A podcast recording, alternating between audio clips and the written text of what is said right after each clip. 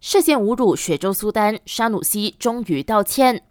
六州选举来临之际，国盟选举主任兼吉打看守大臣拿督斯里穆哈默沙努西频频发表涉及种族、宗教和王室的三 R 敏感课题。日前，他就因为涉嫌冒犯雪州苏丹施拉福丁殿下而被警方传召问话。尽管沙努西一再强调自己的政治演说被有心人士错误解读，但眼看事情越闹越大，包括雪州王室理事会成员报警，他昨天清晨还是在脸书贴文表示，自己已经致函雪州王宫向殿下道歉，并希望寻求殿下的宽恕。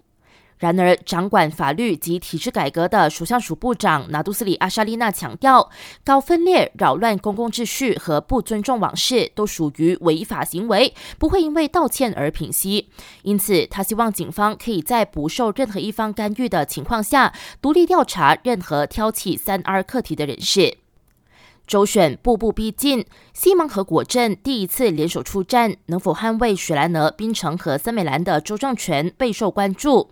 为了抗衡来势汹汹的绿色浪潮，行动党秘书长陆兆福率先公布，他将代表西蒙在来临的森州选举捍卫真纳州议席。因为民调显示，有高达百分之九十的华裔选民对他的表现感到满意，而百分之五十三的马来选民也支持他。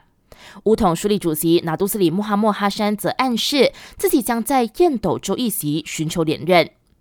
感谢收听，我是维言。